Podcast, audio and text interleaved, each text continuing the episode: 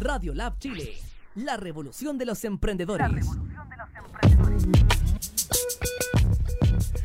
Muy buenas tardes, amigas y amigos de Radio Lab Chile, la primera radio para los emprendedores y el crecimiento personal. Soy Sol Díaz, esto es Cultura Lab y estamos hoy día con un tremendo, tremendo programa. Hoy hablaremos con la Fundación Entre Líneas y con la editorial Mago Editores. Además, hablaremos sobre los panoramas, dónde encontramos los panoramas, así que vamos a dar algunos tips de páginas donde podemos encontrar los mejores panoramas para esta semana y también vamos a hablar sobre los que recomendamos nosotros como Cultura Descuentos, promociones, así que atentos porque hoy se viene un tremendo, tremendo programa.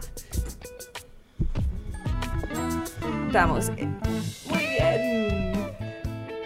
Muy buenas tardes, Fernando. ¿Cómo estás hoy? Buenas tardes, Sol. Tanto tiempo sin haberte visto. Una semana ya. Una semana ya sin vernos. Vamos a saludar a nuestros tremendos invitados. Aquí a mi, a mi lado está Máximo González de Mago Editores. Muy bienvenido, Máximo. Muchas gracias, Sol, por la invitación. Y espero que tengamos una conversa, pero de lujo. Sí, eso estamos hoy día preparados para eso. Constanza Reed de Fundación Entre Líneas y María José González. Muy bienvenidas a Cultura Lab. Muy buenas tardes, gracias por la invitación. Sí, Hola, Sol. bienvenidas. Hola Max, muchas gracias por la invitación. Sí, habla un poco más dirigido. ahí. eso ahí. Ya, hoy día entonces vamos a hablar, eh, vamos a agradecer a este programa que está auspiciado por Teatro Coca-Cola City. Tenemos también al Centro de Arte Alameda que nos auspicia y nos regala algunas entradas todas las semanas para poder eh, compartir con nuestros auditores. Y también con Bella Salud Spa, que me mantiene siempre peinada, bien linda y tiene tremendas promociones que más adelante en el programa se las voy a decir. Y también a Imanis Design, que están encargados del diseño de todos nuestros flyers, de nuestra imagen, así que saca el, el lado salvaje que llevas dentro con Imanis Design. Oye, bienvenidos. eh, fundación Entre Líneas. Vamos a mostrar un poquito, conversar un poquito de qué se trata esta fundación. Cuéntenme, chicas, ¿hace cuánto tiempo que nació Fundación Entre Líneas?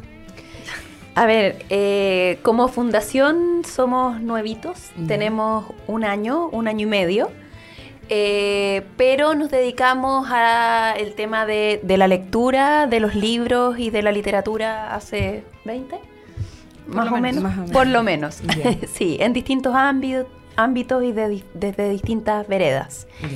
Y, y bueno, como mm, hace, no sé, un par de años, como que surgió la inquietud en nosotros de eh, dirigir mejor como todas estas iniciativas en las que participábamos desde distintas instituciones.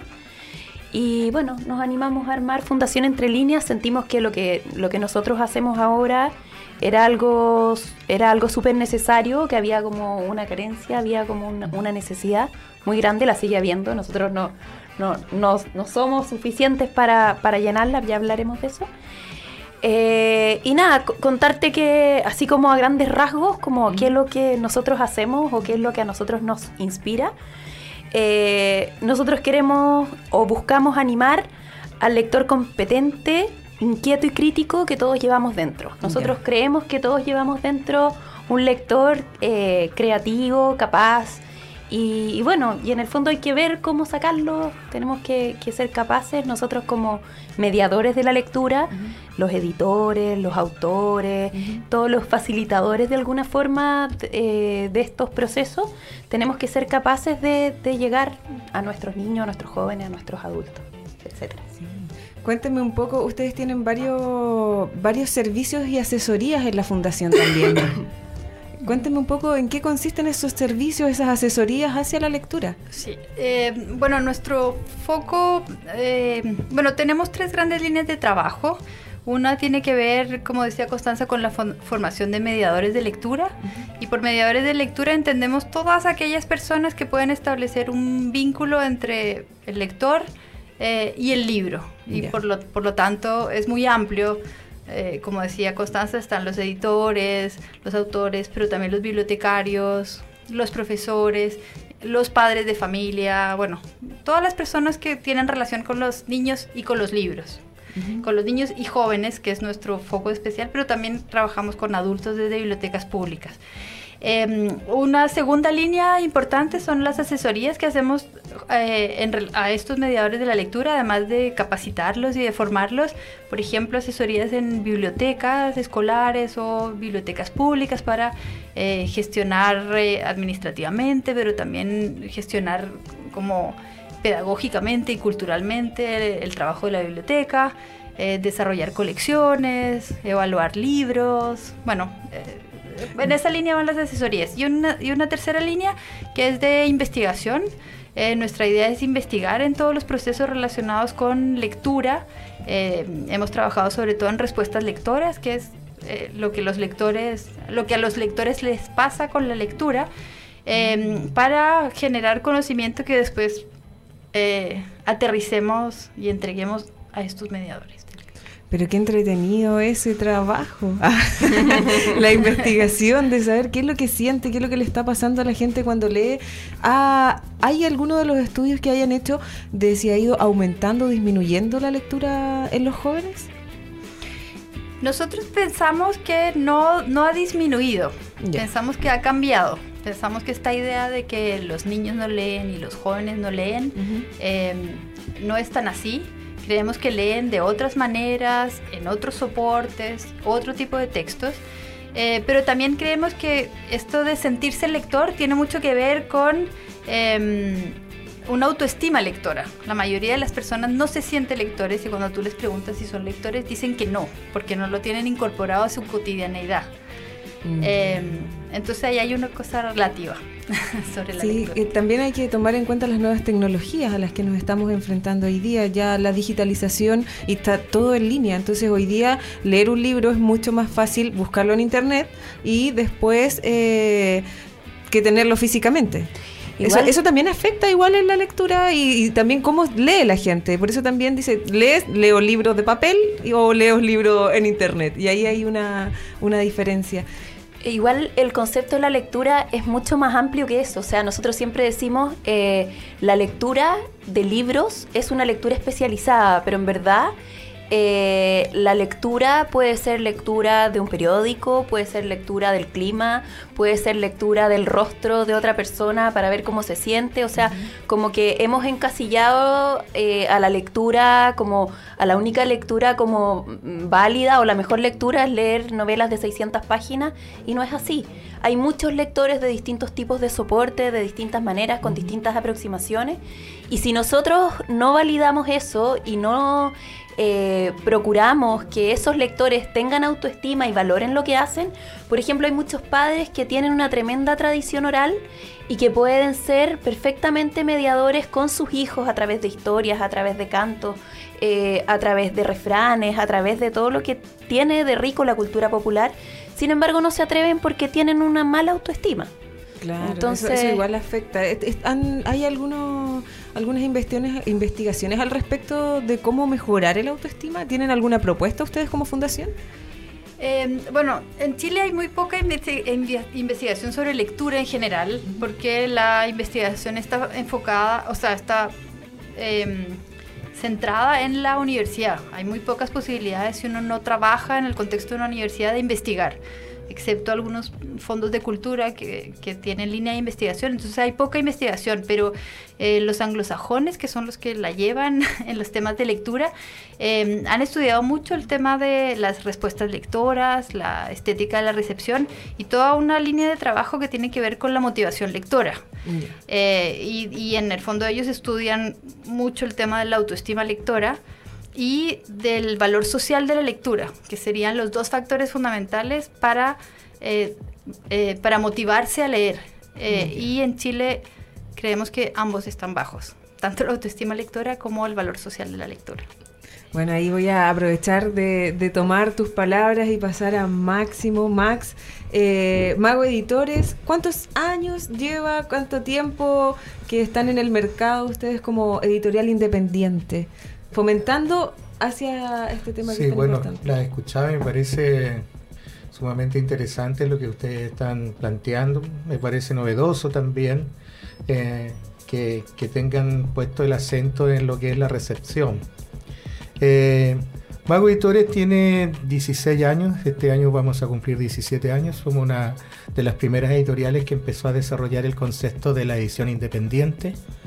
Eh, somos como realmente de las primeras, porque partimos el año 2002.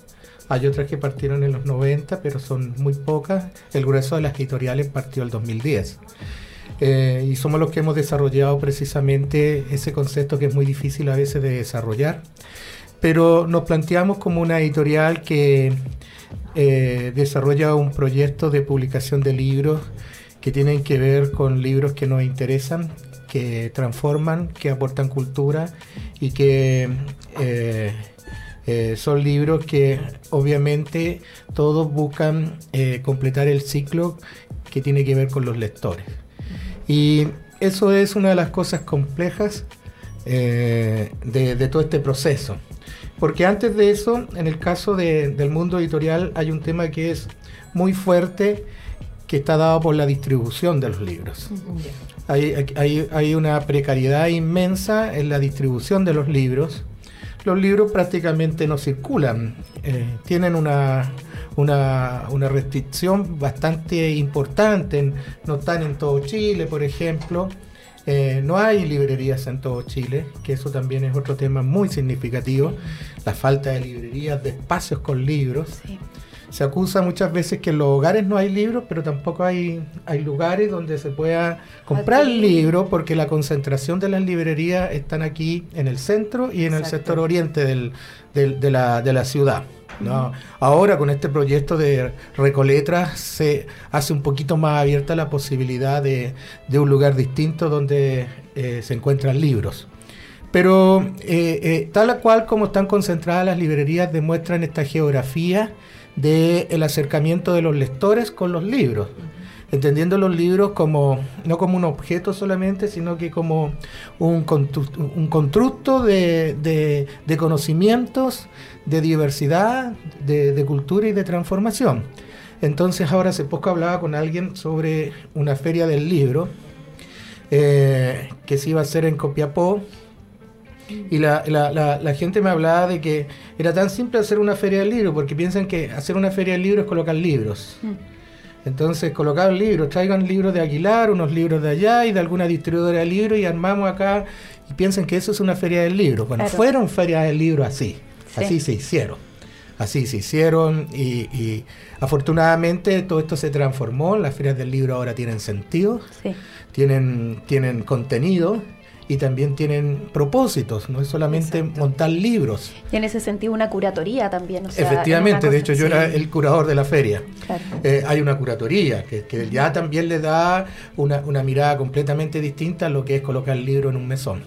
Entonces, eso, eso Sí, es la, como- la invitación también en esas ferias internacionales o, o estas actividades de, de ventas de libros es importante también que los autores como participan en estas ferias y también hay otras otras artes también ahí se mezcla música es mucho más llamativo para el público y hace que también uno se entusiasme mucho más al conocer al escritor y poder tener desde la misma fuente para poder entusiasmarse y decir, me quiero comprar este libro porque me gustó lo que como lo, eh, como lo presentó el mismo escritor. Y eso aporta muchísimo a la compra, Sí, a- al a- fomento de la a- aporta lectura. muchísimo porque, bueno, una de las cosas que tiene que ver la edición independiente es precisamente ese, ese cambio. Cuando, cuando se va a los colegios, yo también soy escritor, y los, los- los chicos piensan que todos los escritores son, están muertos. Claro. Sí. Y usted escribió eso, te dicen.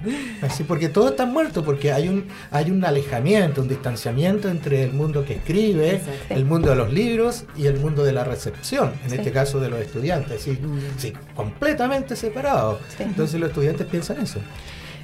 Dale. No, yo, sí. no, que yo iba a meter vas a propósito de esto de las ferias del libro, que en el fondo también están la cantidad de cosas que se publican, pero también las cosas que se traen del extranjero, que en el fondo eh, para un padre, para alguna persona que no es especialista, es muy difícil, o sea, si no está esa curatoría o esa mirada más fina, qué sé yo, es muy difícil entrar a una feria del libro y saber qué es de calidad. Porque en realidad, entonces, claro, cuando uno se asegura que cierto tipo de editoriales o ciertas editoriales que tienen una labor más destacada, que tienen un trabajo más cuidado, por ejemplo, estén presentes, eh, es absolutamente distinto. Entonces, O sea, Bueno, pero sí, incluso, eso- eso- incluso algo tan simple como Eh, muchas personas si no son lectores habituales, no tienen el conocimiento de los géneros, no saben si les interesa la poesía, si les interesa el cuento, si les interesa la novela, si les interesa la crónica periodística. Y en una curatoría uno puede crear una feria donde estén los editores que hacen poesía agrupados, lo que, eh, que, es un poco para ayudar a las personas que leen a encontrarse en un, en una, en un mar gigantesco de. Y hacer ese puente, te das cuenta, porque en todas estas ferias de edición independiente de partida no se permiten librerías ni distribuidoras, son solamente editoriales. que eso ya también te marca una diferencia y te, y te coloca un contexto. Eh, editoriales y además, si tú ves, la gran mayoría de las editoriales llevan a sus autores. Entonces ahí hay una relación bien interesante entre esos lectores, el, mundo editorial, que no es la editorial esta multinacional, sino que es una editorial completamente distinta y que tiene un funcionamiento distinto, con los, con los, con los lectores, los autores y la editorial, esa triada que en otro, en otro espacio no se da. Sabes que yo quería eh, eh, agregar algo con respecto, creo que tú lo dijiste, en cuanto a los soportes de lectura, que, que no es que hayan bajado eh, la cantidad de gente que lee, sino que ahora son otros los soportes. Nosotros hicimos un, trabajo eh, de, experiencialidades en un colegio en el Quisco, donde eh, el resultado en relación a la lectura era bajísimo. Y nosotros colocamos un cuento en los celulares de los chicos, de un sexto básico. Y fíjate que todos estaban leyendo. Andaban todo el rato leyendo en el patio, bajaban a, salían a recreo y estaban leyendo. El cuento, que si se lo hubiésemos pasado impreso o puesto en un libro, que lo lean, eh, lo más probable es que un porcentaje alto no lo hubiese leído. Eh, otro no lo hubiese conseguido y muchas excusas y cuando le colocamos en el celular, que es una relación tan directa, tan, para hacer que el celular también sirva no solamente para lo que se usa frecuentemente, si el celular es un, es un aparato que hay que hacer lo que sirva. Fíjate que todos estaban leyendo y lo leyeron en un día, todos. Bueno, qué interesante. La digitalización. Y ahí, no, y ahí para nosotros como mediadores, o sea, tú como editor, nosotros como fundación y todo, ¿cómo le damos la vuelta a eso? O sea, no puede ser que nos quedemos como que la tecnología no, nos está alejando del libro. O sea, seamos creativos y, y tengamos propuestas y entendamos también que los tiempos cambian y que cambian por algo y que hay otra sensación, hay otro sentir y que, y que es sumamente respetable. Entonces cuando uno se encuentra con chicos, por ejemplo, que se leen un libro y de pronto eh, lo leen online y lo vinculan a través de hipervínculos, por ejemplo, con la canción que el protagonista está oyendo en ese momento, o eh, lo lleva a, a descubrir otros espacios, otras realidades en verdad es una lectura tal vez mucho más rica la que la que nosotros teníamos, más, compleja. Es mucho más interactiva. Eso, es, lo, bueno que tiene la tecnología. O sea, si bien eh, el, papel, el libro en papel es algo más romántico hoy día, para los más jóvenes eh, es acumulación. Porque hoy día tenemos el celular y en el celular o en el computador o en la tablet podemos ocuparlo para todo lo que queramos. O sea, claramente yo tengo sobrinos más chicos y mm, todo lo hacen a través de internet. O sea, todos los libros, como decías tú, van vinculando las lecturas, van haciéndola todo a través de la digitalización. Ahora ahí hay una vuelta, eso sí, al oficio del editor. ¿Qué pasa? Que en, este, en estos soportes no siempre se respeta ese trabajo eh, vinculado, por ejemplo, con lo estético, con el libro como objeto, y ese es otro gran tema que hay que ver cómo abordar. pero, pero, que también requiere una formación. O sea, nosotros nos hemos dado cuenta, eh, nosotros eh, nos preocupamos mucho del tema de la imagen. y de nuestra en, en, las capacitaciones que hacemos trabajamos mucho con libros ilustrados y estamos permanentemente eh, derrumbando prejuicios en torno a la ilustración. O sea, por ejemplo, hasta hace muy poco, cuando un libro era ilustrado, inmediatamente se clasificaba como un libro infantil, eh, sin considerar que, hay, eh, que, que, la ilustración es un arte en sí mismo y que por lo tanto tiene grados de complejidad distintos. No todos los ilustradores son iguales, no todos se dirigen, tienen la misma complejidad, la misma técnica, la misma estrategia. Y entonces eh, uno eh, como, como mediador tiene que estar permanentemente em, como luchando contra los prejuicios que están instalados. O sea, que la ilustración es un libro para niños, eh, que a los jóvenes les gustan solo los vampiros, que la poesía es difícil de leer. Que, mm, bueno, y hay una serie de, como de, Sí. como de lugares No, sí. comunes Y por otro respecto al libro y a la lectura que están instalados eh, y, que, y que es necesario eh, ir eh, como Sí, erradicando. eh, eh, Erradicando, deconstruyendo también, desarmando esas ideas que están... Sí, Sí. La gente cree, por ejemplo, que la imagen no se lee. O sea, Claro. y, Claro, y y- la imagen tiene muchísimo. o sea, la imagen puede leer. ser tan compleja como un texto o colaborar con el texto de una forma indisoluble, por decirlo así. Y, y quién se está haciendo cargo de eso también. O sea, de, de guiar o de propiciar una lectura, una buena lectura de la imagen. Eh, es todo un tema. Bueno, yo igual quiero eh, dejar establecido que eh, eh, a pesar que me interesa mucho lo que es el libro electrónico, su circulación, que ha permitido un montón de cosas que el libro impreso ya no lo hizo, el libro electrónico en ningún momento va a reemplazar al libro físico. No, estamos claros que Ah, no. eh, porque hay mucha gente que tiene esos temores. No. Que es como el temor cuando aparecieron los VHS, el Betamax, que iba a reemplazar al cine y el cine se acababa y resulta que incluso hubo más tecnología para, para, para ver películas y resulta que el cine está pero muy vivo, muy, muy sólido incluso en la actualidad. Entonces yo no veo y no quiero y no, no voy por ahí que, que el libro físico vaya a, a ser reemplazado y, y terminemos puro leyendo en tablets. No, yo creo que es un complemento bien importante que el libro físico tiene tantas dificultades para su distribución que no se logra distribuir ni, ni por el país mismo ni por la ciudad. En cambio, el libro electrónico permite justamente una distribución mundial.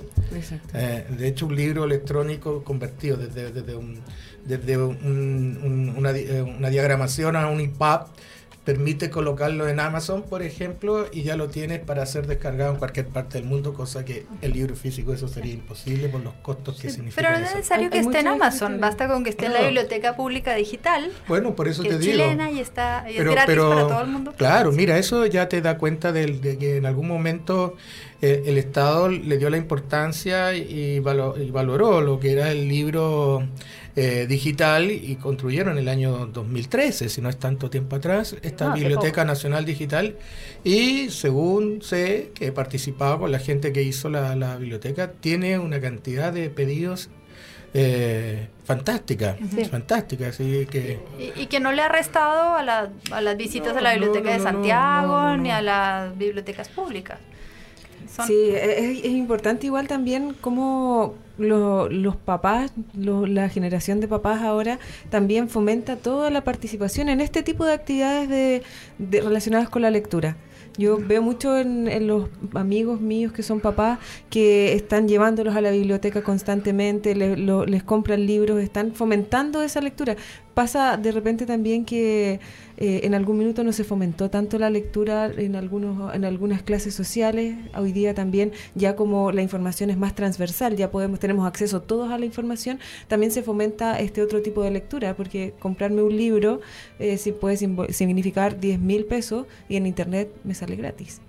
Entonces hoy día el acceso también ha cambiado y por eso también la gente ha, ha utilizado más la Pero- tecnología. Pero, también han ido cambiando los conceptos de biblioteca. Por Ujú. ejemplo, la biblioteca dejó de, de ser ese recinto sagrado Sí. eh, de silencio y donde el libro eh, estaba tan sacralizado que era que casi no se podía tocar. Con la Eh, bibliotecaria gruñona. Claro, Sí. con, con la vieja de lentes y falda larga que no dejaba ni tocar los libros. Donde Entonces, había que ir castigado. Claro, Claro. entonces eh, Bueno, también es otra de las Llegaba a la cosas que- biblioteca. que- también eso, todavía- o sea, esos conceptos, eso. claro, esos conceptos han ido cambiando, no, no, no están totalmente erradicados, pero han ido cambiando, tanto en la biblioteca pública como en la biblioteca escolar.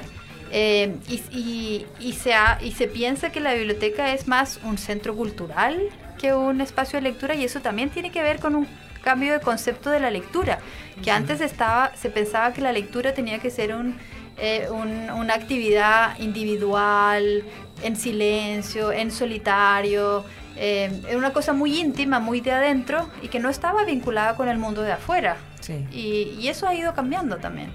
Bueno, afortunadamente eh, que eso haya, vaya ocurriendo, yo creo que está en desarrollo, porque todavía hay prácticas en colegios donde la biblioteca, que además la tienen solamente por un compromiso que se lo exige la ley, pero no hay bibliotecario, ni asistentes, ni nada. O sea, no, la ley no lo Eh, exige, pero, pero, pero Para claro. un establecimiento educacional lo tiene que tener. O sea, y cuando, claro, cuando se, Tiene- se tiene postulan al CRA, Ah. tienen que...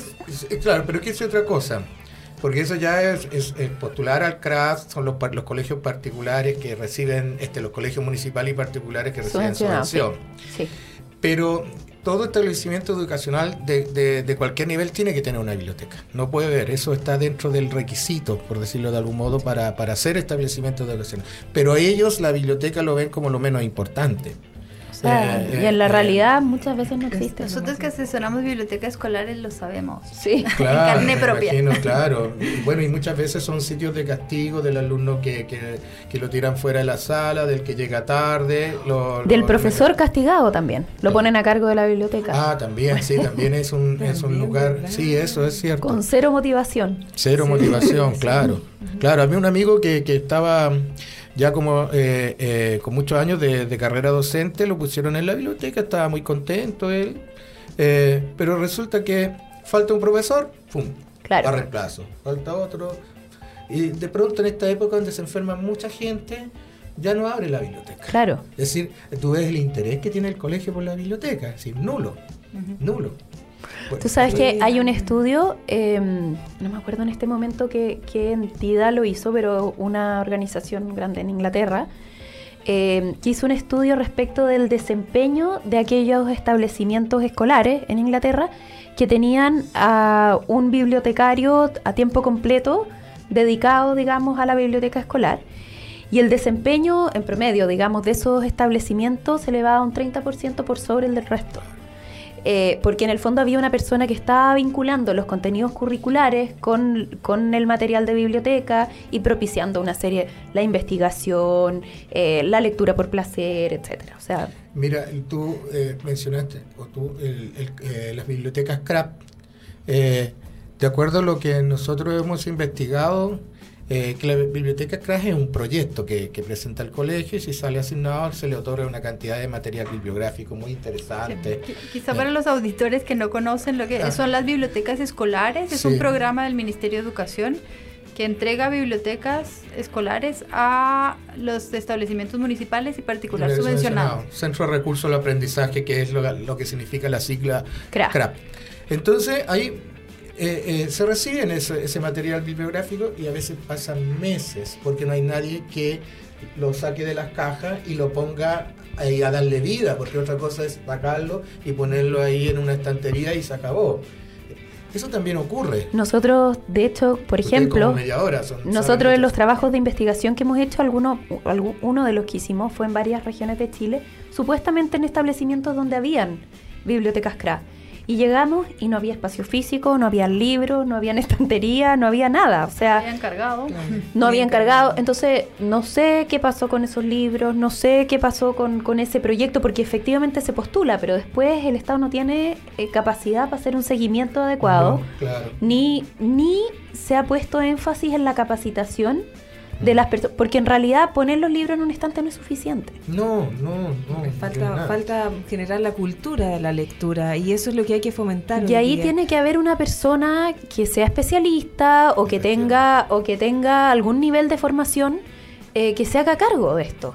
Y en el fondo ahí un poco es donde nosotros tratamos de, de meternos o, do- o donde nosotros tratamos de, de trabajar. Y justamente, por ejemplo, nosotros hacemos el diplomado eh, de apreciación estética de los libros infantiles y juveniles eh, con la Universidad Católica y nosotros eh, tenemos, la mayor parte de los alumnos son bibliotecarios, profesores de lenguaje, bueno, hay también diseñadores, hay de, otras, de otros ámbitos, pero en el fondo son personas que están en, en muchas veces en estos espacios, por ejemplo, las bibliotecas CRA, pero les faltan herramientas y ellos se dan Claro, cuenta. Sí, sí, Sí. Eso, es, eso es muy, muy interesante lo que dice, porque es un, es un espacio que eh, en parte significativa nos ha llenado. Conocí historias que incluso eh, en momentos en que eh, se compraron libros para colocar bibliotecas en juntas de vecinos y pasaron años y los libros estaban en cajas aún. Es decir, hay una inversión que no, no- Que se pierde. que se pierde porque es una inversión significativa, millonaria en algunos casos, pero no hay nadie que, porque si tú no has tenido una relación con los libros, también le tienes un poco de temor al libro, porque piensas que lo vas a doblar, que lo vas a ensuciar, Que no lo- son para usarlo. que no son para usarlo, porque nunca lo has usado. Eh, y porque tu contexto tampoco ha usado libros, entonces hay un desconocimiento en esa relación con el libro. Y de hecho, tanto, muchas veces están- no los prestan tampoco. No, por supuesto. Claro, Claro, es como, como está el libro ahí, pero no lo puede usar nadie. Claro. Hay una iniciativa que yo vi el otro día, salí, en, tomé una micro y pasé por una por una comuna entre Puente Alto y La Florida y en los paraderos de micro estaban estantes con libros. Ah, sí. Muchos el libros. libro libre. El libro, libre, sí. Oye, lo Que es- encontré es- genial. Es algo que viene de Colombia. Ujú. Sí. Sí, en esa- Colombia esa es una incluso hay unos proyectos muy interesantes. Hay- En Colombia la llevan. Sí, En Colombia la llevan es increíble que Colombia que haya cosas. estado, haya estado en guerra por más de 50 años y tienen un desarrollo con respecto al libro y la lectura inmenso. Con el arte inmenso. igual. Porque la misma feria del libro, la Filbo, es una feria inclusiva, no tiene nada que ver con nuestra feria que está cada vez más De capa caída. Sí, tal vez ya ni se haga este año. Eh, allá la gente eh, eh, hace filas inmensas, pero ve gente de todos los estratos Sí. haciendo fila para ingresar, porque claro, la feria vale, no sé, 300 pesos chilenos la entrada, no 3.000 como cuesta aquí. Hay unos proyectos muy, muy, que son para nosotros muy novedosos, que un señor, por ejemplo, de, el- que lleva libros en un burro. El libro burro. El libro burro. Sí. El libro burro. Se lleva Sí. libros en un burro y recorre todo ese mundo rural. Oye, pero na- sin ir más lejos, nosotros dictamos una capacitación hace poco en Vallenar y llegó eh, Juan Soñador, que es un poeta de, de- de la localidad, digamos, y él concretamente trabaja en, en Huasco.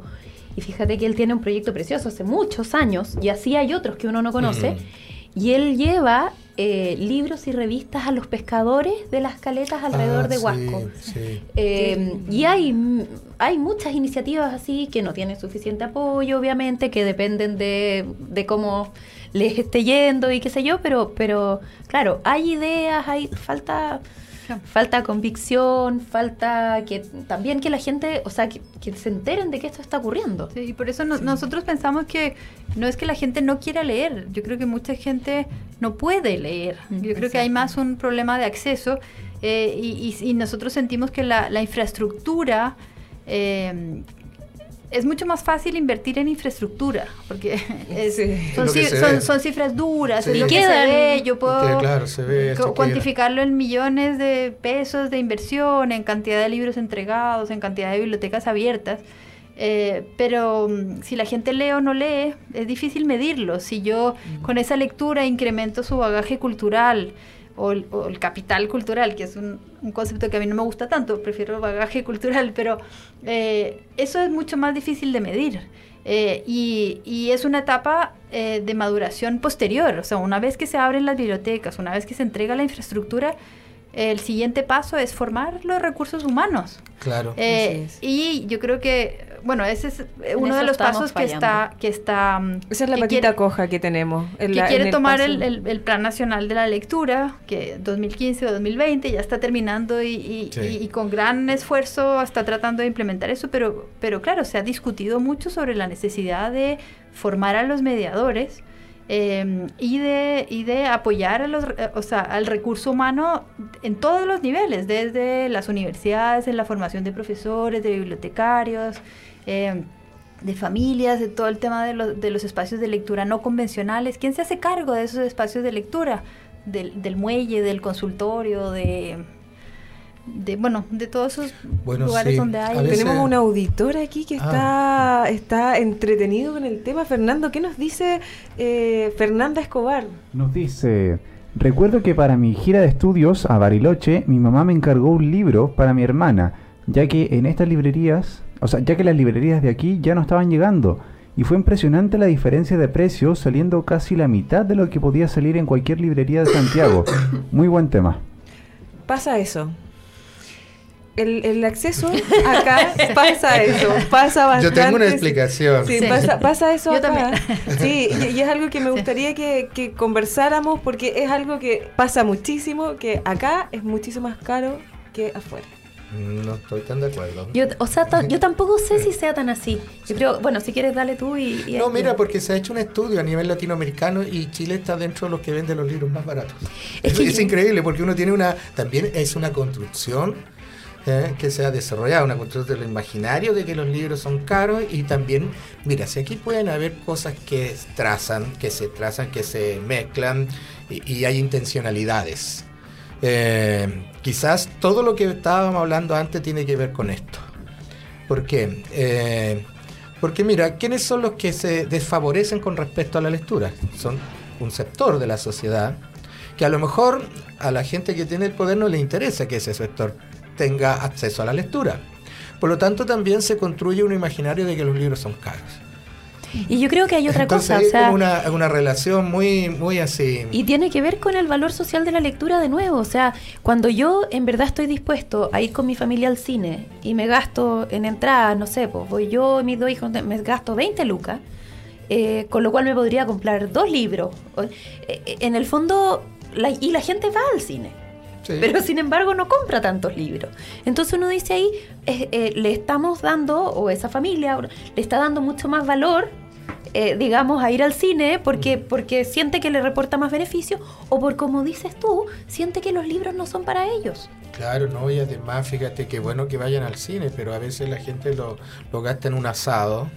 eh, y, y lo gasta en un asado con trago y con todo.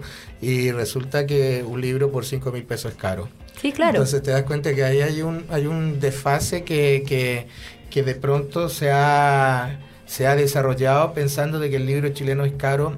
Ese estudio lo hizo la Asociación de Editores Independientes hace como cinco años atrás. Está, está en la página de la Asociación de Editores de Chile. Ahí. Está ese estudio eh, y justamente demuestra que el libro chileno no es un libro caro.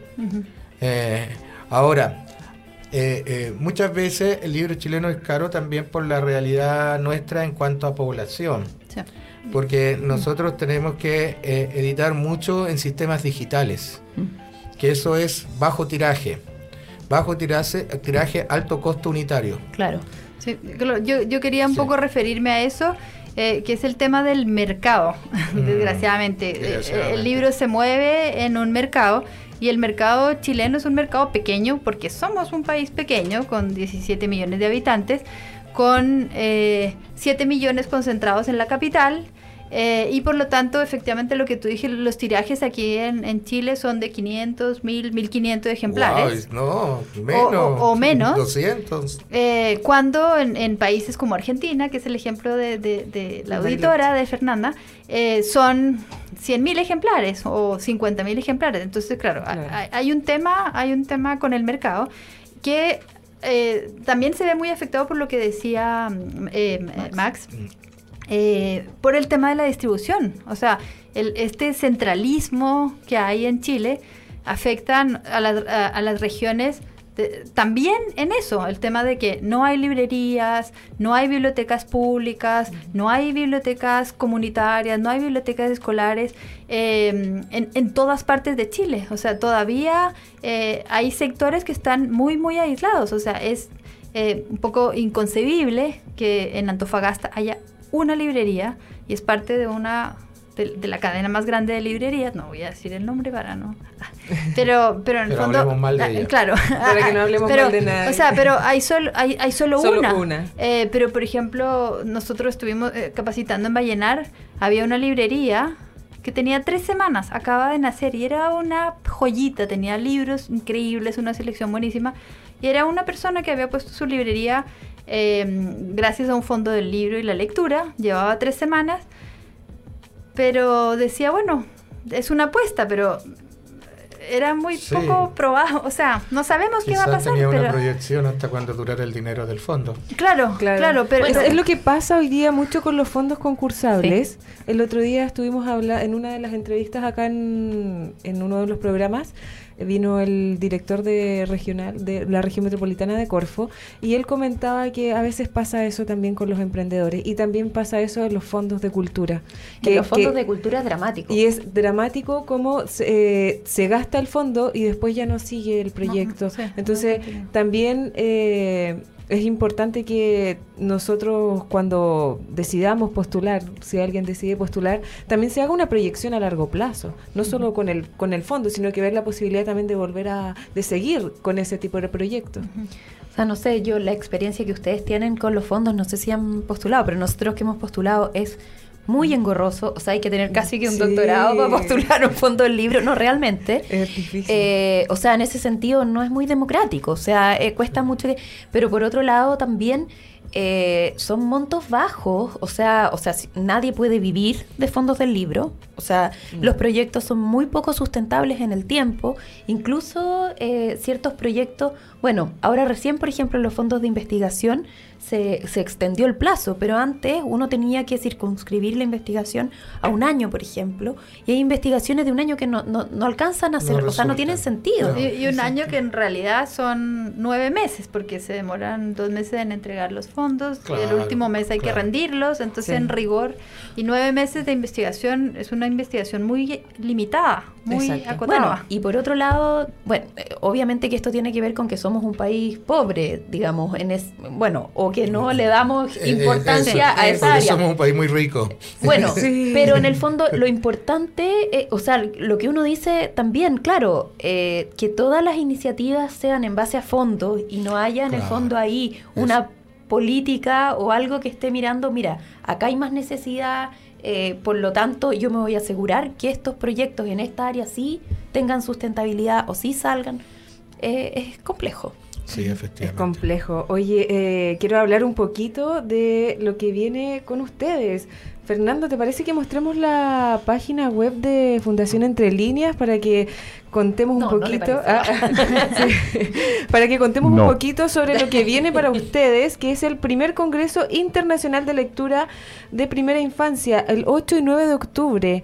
¿Mm? Cuéntenos un poquito eh, en qué consiste este congreso, eh, para que nuestros auditores vean ahí eh, cómo se inscriben, cómo participar. Sí, Bueno, ¿Qué tenemos habl- que hacer? hablando del Fondo del Libro y la Lectura, es un, un Es un congreso proyecto. que es un proyecto del Fondo del Libro y la Lectura. ¿Cómo que no se gana el proyecto? No, no, no, si nos ganamos, pero es difícil. Ah, sí. Em, bueno, gracias a un Fondo del Libro y la Lectura em, hicimos este primer congreso de, eh, de lectura y primera infancia eh, junto con IBI Chile. Eh, eh, IBI Chile es eh, la Organización Internacional para el Libro Infantil y Juvenil que tiene una, una sección chilena hace 60 años. Eh, y estas dos instituciones armamos este congreso. em, eh, en dos líneas, tiene dos líneas. Una que tiene que ver con lectura y primera infancia, es un poco cómo leen los niños, cómo, Antes de descifrar, digamos. Claro, cómo, cómo, le- cómo afectan su desarrollo social, cognitivo. Claro, eh, ahí- el, ahí el donde tema, dice el el- tema de la lectura. Lectura y primera infancia, claro, la- la- los primeros puntos, digamos, que es concepto de lectura en las primeras eda- edades, como es la lectura antes de leer, lectura y desarrollo lingüístico, afectivo, sociológico, social y cognitivo, lectura y pertenencia cultural, o sea, que uno de los temas súper importantes, la lectura como derecho humano en la primera infancia. Y otra línea que tiene que ver con mediaciones. De qué manera eh, los adultos que están a cargo de esos niños eh, acercan lo- los libros y la lectura a esas primeras edades. Eh, en realidad, bueno, abrimos una convocatoria, hay invitados eh, internacionales, invitados nacionales, pero además abrimos una convocatoria eh, de ponencias eh, en esas dos líneas y fue increíble porque como grito y plata. Sí, nos llegaron 180 ponencias, ha sido Ah, pero eso es muy bueno. ha sido terrible porque muchísimas son interesantes y no y en dos días de congreso no podemos acogerlas a todas. Entonces el proceso de selección que está hecho por un, un comité un comité amplio de personas ha sido muy difícil elegir eh, porque hay muchos temas interesantes y nos damos cuenta que hay muchas personas interesadas en, en el- el tema de la lectura y primera infancia, pero hay muchas personas que están trabajando en eso y nos sorprendió muchas personas de regiones y muchas personas de fuera de Chile. O sea, nos, nos escribieron eh, de, de Costa Costa, Rica, Rica, de México, de Perú, de Ecuador, Colombia, de Argentina, Argentina, Colombia. de España. Eh, o sea, que, que querían, es bueno, o sí, sea, sí. que quieren venir a este congreso. Y en el fondo, claro, como que nosotros también ¿Y- lo y planteamos ¿Dónde lo van a hacer? en el Centro Cultural de España. Ah, buen, buen lugar. Sí. Amplio, Y es, bien ubicado. es gratuito, Además, o sea, ahí, sí. ahí va Hay a que ser- inscribirse entonces. Hay que inscribirse. La- ¿Dónde se inscribe la Las inscripciones se van a abrir. Lo que pasa es que como estamos en el proceso de comunicar a las, las- las ponencias seleccionadas, tenemos que Y- armar el programa. A fines de julio calculamos que a través de la página web, eh, a fines de julio se van a abrir las inscripciones. Ahí vamos a tener el, el programa, El programa listo. armado. Sí, y tenemos, bueno, nuestros invitados son De unas- lujo. unas joyitas. Sí. Eh, está Evelio Cabrejo, eh, que es colombiano, pero está radicado en Francia hace más de 30 años. Él es eh, filólogo, psiquiatra, psicoanalista y es, direct- es director de una organización que se llama Access en Francia, que es eh, acciones culturales contra la segregación, La eh, contra la exclusión y la segregación. Eh, y su trabajo está enfocado justamente en lectura y primera infancia. En Él- espacios no Claro. convencionales. Él, él además es eh, uno de los, de los fundadores del Observatorio Lati- eh, Iberoamericano eh, del libro USA para la niñez. o- no me- Bueno, no sé el nombre del observatorio, eh, pero es una y eh, este año lo nominaron a los premios Alma, que es el Astrid Lin- Lindgren Memorial Award. Sí. Que es, un, es una de las Tremendo distinciones más ¿Cómo? importantes. Tremendo Sí. expositor. Es una de las distinciones más importantes para mediadores de la lectura en ese ámbito. Eh, otra... Pero bueno, él ha estudiado mucho en el fondo eh, el tema de los beneficios de la lectura en la primera infancia, o sea, los beneficios para el desarrollo del niño en los distintos ámbitos, eh, social, cognitivo, emocional, etcétera, de estar en contacto con la lectura. Porque de repente, bueno, nosotros, por ejemplo, que tenemos redes sociales, a veces hacemos eh, preguntas o encuestas, entonces, por ejemplo, una de las veces pusimos, eh, hicimos una pregunta y pusimos, ¿cree usted eh, que es importante leer a los niños entre los 0 y los 3 años? Y, te- y poníamos alternativas. Entonces pusimos eh, una, sí, siempre. Otra, eh, no, no todavía porque no entienden nada. Y otra, no, no tiene ningún sentido. Y fíjate que el no tiene ningún sentido ganó por lejos. O sea, la gente de verdad cree que, que leer a los niños entre los 0 y los 3 años, o cantarle, o eh, cree que no tiene beneficios en el niño, en el desarrollo. Y tiene Entonces, muchísimos beneficios. Mucho, pero de hecho se supone que la reforma educacional que partió el año 93 estaba centrada en Piaget y en Vygotsky y ambos plantean que los dos primeros años Sí. son sustantivos Claves. justamente Sí. para el desarrollo cognitivo. Y la neurociencia decir, lo ha confirmado. neurociencia- Y la efectivamente, claro. Entonces, Ya, no yo- Eso, nada. eso- eso eso tiene que ver con la cultura que hay en Chile respecto a la lectura. Sí, es muy sí, decidor. es- es- eso eso, eso, eso Sí, muestra un claro. poquito cuál es un poco la identidad que tenemos y que hay hasta este momento y cómo va cambiando hoy día. Ujú. Entonces es importante también el trabajo que está haciendo Mago Editores. Eh, Fernando, veamos la página. Max, cuéntanos un poquito sobre, sobre lo que viene ahora con Ah, ustedes. mira, viene, viene algo re interesante. Eh, eh, es bien interesante algo que estamos haciendo, eh, que está dentro de, de, de algo muy nuevo desde el punto de vista de la distribución de los contenidos y del conocimiento. Estamos haciendo un periódico eh, que va a ser trimestral, que va a ser impreso y que va a ser de distribución gratuita, autogestionado, con aportes de algunos amigos, pero... ¿Un fondo del libro? eh, no es fondo del libro. Mira, que tengo apreciaciones a veces medias negativas, pero no lo voy a decir porque estamos postulando a proyectos ahora, así que Mejor que no. No de- debiera afectar. no debiera afectar, pero tú sabes que eso no se sabe. Eh, no, no es fondo del libro, es autogestión, es un periódico con forma de diario, que este año vamos a alcanzar a ser dos, eh, que se va a distribuir por distintos países de América Latina a través de las ferias del libro que ProChile apoya.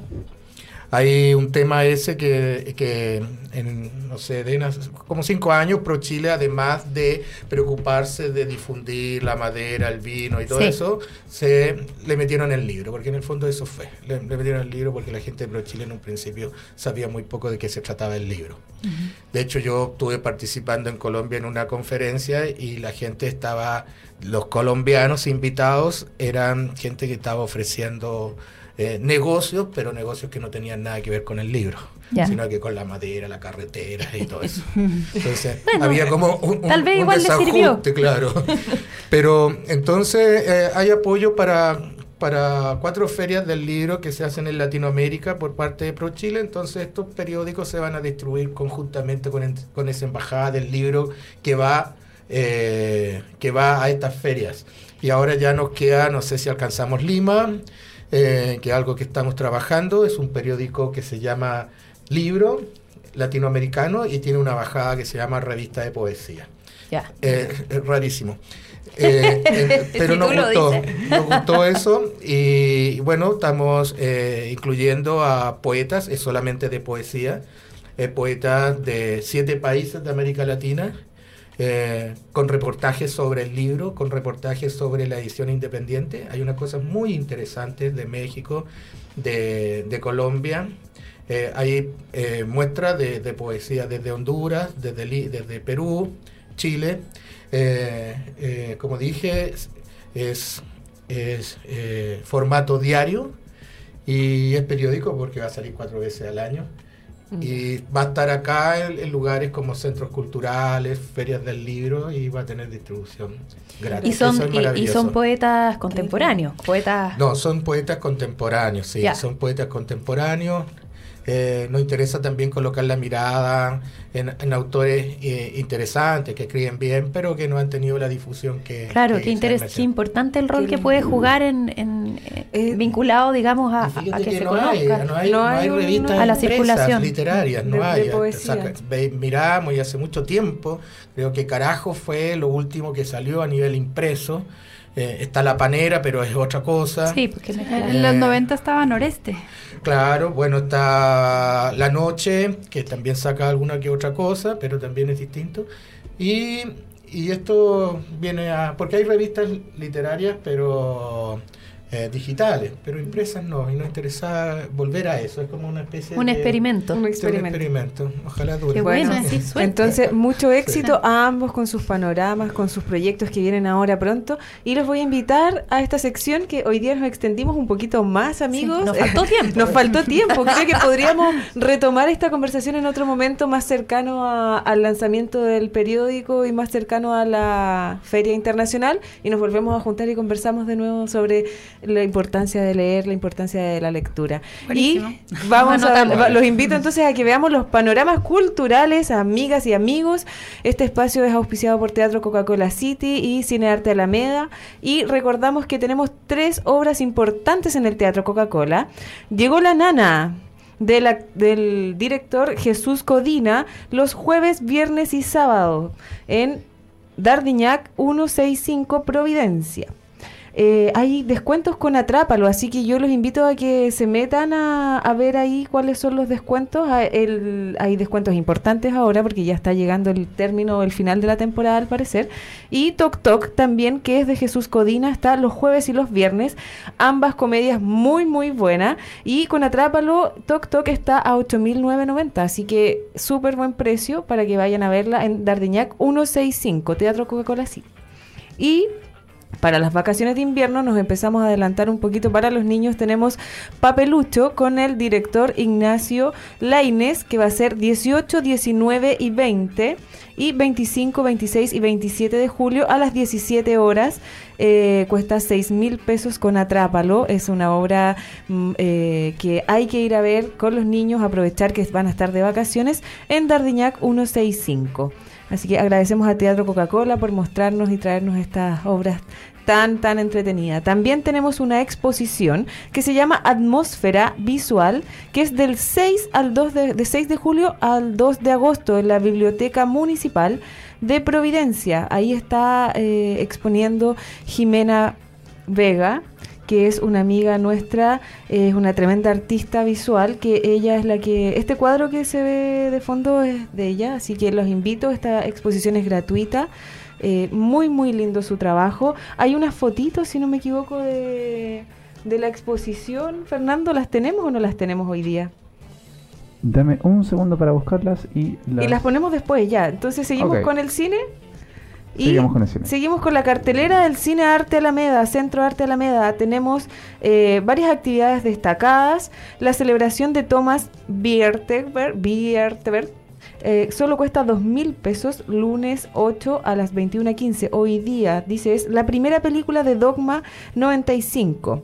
Es un intenso drama familiar que se desata en la celebración del cumpleaños número 60 del patriarca, escenario perfecto para que salgan a la luz los más oscuros secretos. Así que los invito a ver esta película, está bien buena.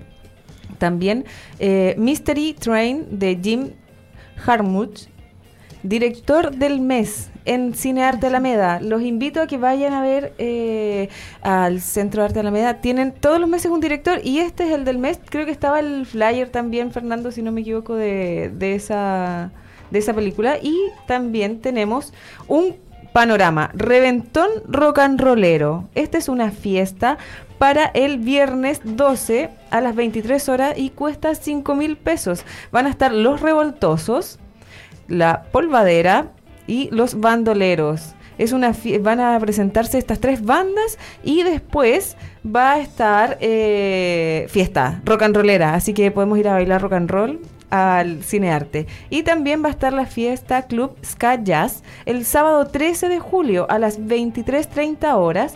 Eh, va a haber jazz, eh, cuesta 3 mil pesos por persona y 2 por 5 mil. Así que aprovechen y vayan a la fiesta que tiene eh, jazz. También tenemos Dolor y Gloria, el nuevo film de Pedro Almodóvar, solo 4 mil pesos. Es importante también ahí, eh, aparte de la lectura, el cine, la, la- El buen cine. El buen cine, que tenemos ahí buen cine en, en Cinearte Alameda. Y tenemos un concurso que es para, eh, ella es Cristina, eh, los vamos a extender hasta el miércoles, así que participen en el Instagram. Ella es Cristina, gana dos entradas, tienes que compartir esta foto en tus historias o en eh, tu feed, que es como el muro. Y etiquetar al Cinearte, etiquetar a Radio Lab Chile, poner el hashtag Cultura Lab y estarás participando para ganarte una entrada doble para ir a ver Ella es Cristina de Gonzalo Maza. También hay una actividad muy linda en el GAM. Se llama, eh, los FI presentan su último espectáculo que se llama Chau, Adiós, eh, Chatarra Electrónica. Esto es el jueves y viernes a las 20.30 y el sábado y domingo a las 18.30. Este fin de semana es el último fin de semana de este espectáculo musical. La entrada general cuesta 6.000 y 3.000 para estudiantes y tercera edad. Así que los invito a que vayan a ver eh, este espectáculo de música que está súper prometedor. El jueves vamos nosotros a mirar ahí cómo está este espectáculo y le vamos a mostrar a lo mejor alguna notita. También en Casa Capellán, nuestra sanguchería favorita de Cultura Lab, eh, tienen dos eventos importantes. Uno es la tocata de Tristán Solo y tiene como banda invitada a Playa Sandro. El miércoles 10 a las 21 horas. Todos los sándwiches que pidan ese día tienen un 20% de descuento diciendo que vienen de parte de Radio Lab Chile y Cultura Lab. Así que para que vayan en Bellavista 0360 Providencia. También el viernes 12 de julio en Casa Capellán está Tap Cape Over, es un especial de cerveza artesanal. También ahí si van, van a tener la posibilidad de ganarse poleras, gorros y cerveza a las 19 horas. Así que los invito a que vayan y recuerden, nombrando Radio Lab Chile, Cultura Lab, se tiene- obtienen un 20% de descuento en los sándwiches. Así que estos son los panoramas que tenemos para este día lunes. También tenemos algunas páginas web donde pueden encontrar eh, las mejores panoramas. Está www.bisu.cl. Vamos a mostrarla aquí, Bisu, B-I-Z-U. Y acá pueden encontrar un montón de panoramas gratuitos. Estos son unos chicos que tienen este emprendimiento para poder buscar actividades culturales y dar acceso a las personas. Y también tienen un tour sobre los derechos humanos y actividades poco comunes para darle canal de publicidad a estas actividades. También está eligecultura.gov.cl, que también es una plataforma donde podemos encontrar panoramas culturales, actividades gratuitas, así que los invito amigos de Cultura Lab a que empiecen a mirar estas páginas, hay muchísimo, muchísimo que pueden encontrar gratuito, así que aprovechen. Y también tenemos a operala.org para que los que les gusta la ópera puedan ir a ver eh, ópera. Estuvimos la, hace un par de semanas con Alejandra Martí, quien es la directora ejecutiva de ópera. Latinoamérica y aquí tienen eh, su, su cartelera para la semana para el mes de julio así que los invito a que los que gustan de ópera puedan ir a ver estos espectáculos que son increíbles y estamos pasados en un par de minutillos. Fernando, disculpa por el retraso, porque estaba demasiado entretenida la conversa. Eh, María José, Constanza, Máximo, muchísimas, muchísimas gracias por venir, muchísimas gracias por hablar sobre la lectura. Los esperaba, espero que hayan disfrutado este, este programa. Yo lo disfruté muchísimo, creo que nos quedamos cortos de tiempo. Y amigos, eh, la ganadora, eso me faltaba, la ganadora del concurso de Tok Tok es la Jimena, que compartió y dio, hizo todo, todo, todo, todo. La Jime. Jimena, Jimena cuánto. Jimena, se me olvidó el nombre. ya viene. Ya viene. Cosas que pasan en vivo. Cosas que pasan en vivo, digamos. Yo me pierdo, dame un segundo. La vamos a contactar por interno. Jime, te ganaste las entradas a Tok Tok. Gracias por compartir. Es una entrada doble, ¿cierto? Es una entrada doble. Ok. Dame un segundo que aquí estoy encontrando su Instagram. Si no la encuentras, nosotros nos quedamos con la entrada. Sí, todos queremos ir al teatro, nos gusta a todos. A ver. Claro, creo que sándwich, todo, película, está todo. Oye, los sándwiches de Casa Capellán son increíbles. El Atahualpa para mí es el favorito. Jime Mendoza C. Jime Mendoza C, arroba Jime Mendoza C. Te felicito, amiga, te ganaste las entradas para Tok Tok. Así que te vamos a contactar. El jueves es la función, así que eso sería todo por hoy. Muchas gracias, muchas gracias por estar aquí. Fernando, nos vemos el próximo lunes. Gracias por la invitación. Un beso grande y esto ha sido Cultura Lab. Chao. Chao. El emprendimiento tiene nombre. Lab. Lab. Lab. Radio Lab Chile